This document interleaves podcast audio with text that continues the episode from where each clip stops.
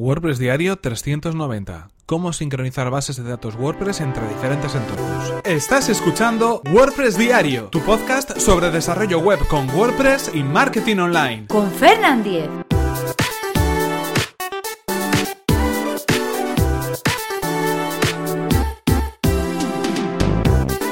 Hola, ¿qué tal? Hoy es viernes 19 de enero de 2018 y vamos a comenzar con un nuevo episodio de WordPress Diario donde vamos a hablar acerca de cómo sincronizar bases de datos de nuestros sitios web WordPress y bases de datos sincronizadas en diferentes entornos, en entorno local, en entorno de desarrollo y en entorno de producción. Pero antes, recordaros que este episodio está patrocinado por Raidboxes, una compañía de hosting profesional especializada en WordPress. Puedes conseguir un 33% de descuento en Raidboxes en tu servicio de hosting completamente gestionado. Simplemente accede a raidboxes.es barra Fernan y prueba sin compromiso nuestro servicio de hosting profesional para WordPress, el servicio que te recomendamos desde WordPress Diario, el servicio de Raidboxes.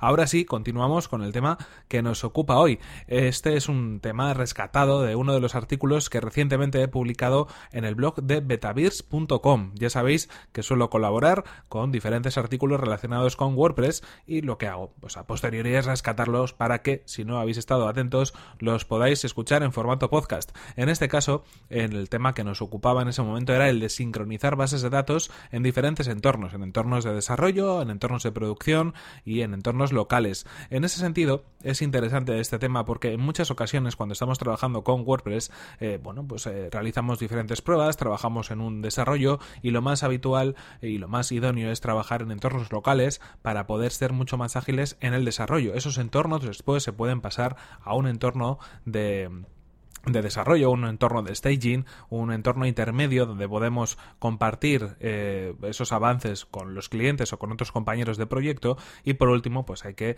pasarlo a producción y en muchas ocasiones necesitamos que haya un desarrollo constante. En este caso lo que hemos rescatado son bueno pues algunas herramientas que son interesantes para poder sincronizar las bases de datos. ¿Qué es lo que sucede? Si trabajamos con código, código en el, en el tema del, del sitio web que estamos creando, en los plugins que tenemos instalados, ese digamos, eh, esa sincronización es bastante interesante y se puede hacer a través de sistemas como por ejemplo Git o SVN. Es fácil poder combinar un equipo de personas o simplemente vigilar nuestro propio trabajo con un sistema de versiones, un sistema de control de versiones como puede ser por ejemplo eh, Git o SVN. Hay muchas herramientas que nos lo permiten, pero no es tan sencillo sincronizar las bases de datos cuando hay, por otro lado, eh, bueno, pues contenido nuevo que se va publicando en un sitio web o en un entorno de desarrollo, nuevos, nuevas publicaciones, es decir, un contenido que depende directamente de la base de datos. En ese sentido, lo que debemos hacer es sincronizar también esa base de datos para que todo el trabajo vaya en el mismo camino y para que todo esté perfectamente integrado y perfectamente sincronizado. En ese sentido, pues herramientas que podemos utilizar eh, para, bueno, pues trabajar en estos escenarios de desarrollo y con diferentes equipos de trabajo en el, en el tema relacionado con las bases de datos pueden ser las siguientes. Por ejemplo, una de las más interesantes es WP Migrate DB Pro. Esto es una de las herramientas que yo creo que son más, más populares y más sencillas para migrar bases de datos y que nos permite además sincronizar bases de datos entre diferentes instalaciones. Muy similar y realmente es un fork eh, es, una, es una rama, una bifurcación de esta herramienta anterior, es WP Sync DB, que nos permite también hacer bueno, pues, eh, diferentes eh, subidas y bajadas de contenido para poder sincronizar la información entre diferentes instalaciones de WordPress.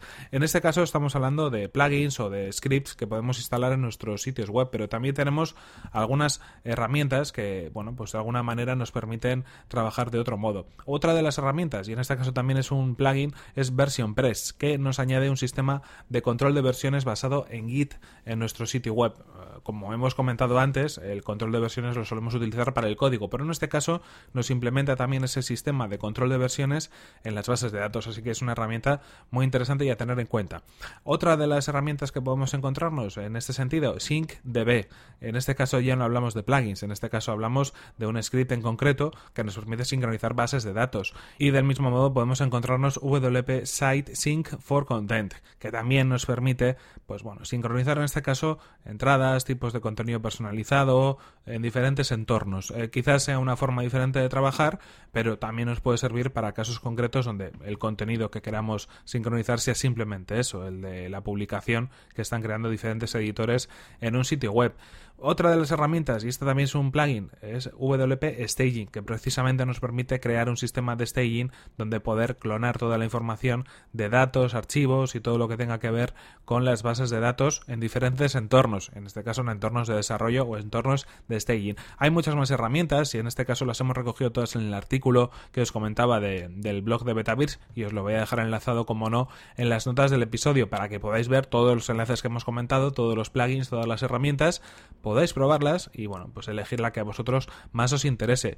Como siempre, os voy a pedir que me deis feedback sobre otras herramientas que vosotros utilicéis, otros sistemas de trabajo o bueno, pues cualquier recomendación que queráis indicar al respecto, porque entre todos podemos aprender mucho más acerca de las diferentes técnicas, en este caso de sincronización de bases de datos para nuestros proyectos y pues poder ser mejores profesionales con el conocimiento compartido de todos. En cualquier caso, esto ha sido todo por hoy. Este es el episodio 300 90 de WordPress diario y ya sabéis que podéis encontrarlo entrando a fernan.com.es barra 390. En cualquier caso, recordad también que el patrocinador de este episodio ha sido Raidboxes, una compañía de hosting profesional especializada en WordPress. Puedes acceder a raidboxes.es barra fernan y comenzar así pues tu prueba gratuita y sin compromiso en tu hosting profesional para WordPress. Ya sabes que ellos se encargan de todo, se encargan de la migración, se encargan de la actualización y del mantenimiento de tus sitios web creados con WordPress. Y por mi parte, Recuerda que si quieres ponerte en contacto conmigo, simplemente puedes enviarme un email a fernan.fernan.com.es o desde mi cuenta de Twitter que es arroba fernan. Muchas gracias por tus valoraciones de 5 estrellas en iTunes, por tus comentarios y me gusta en iVoox y por compartir los episodios de WordPress Diario en redes sociales. Y por supuesto por todos los mensajes que me vais enviando con vuestras dudas, vuestras consultas, vuestras sugerencias, porque bueno, eso me hace ver que al otro lado estáis pendiente de este podcast a diario, todos los días de lunes a viernes. En cualquier caso, nos vemos en el siguiente que será el próximo lunes. Así que hasta la próxima.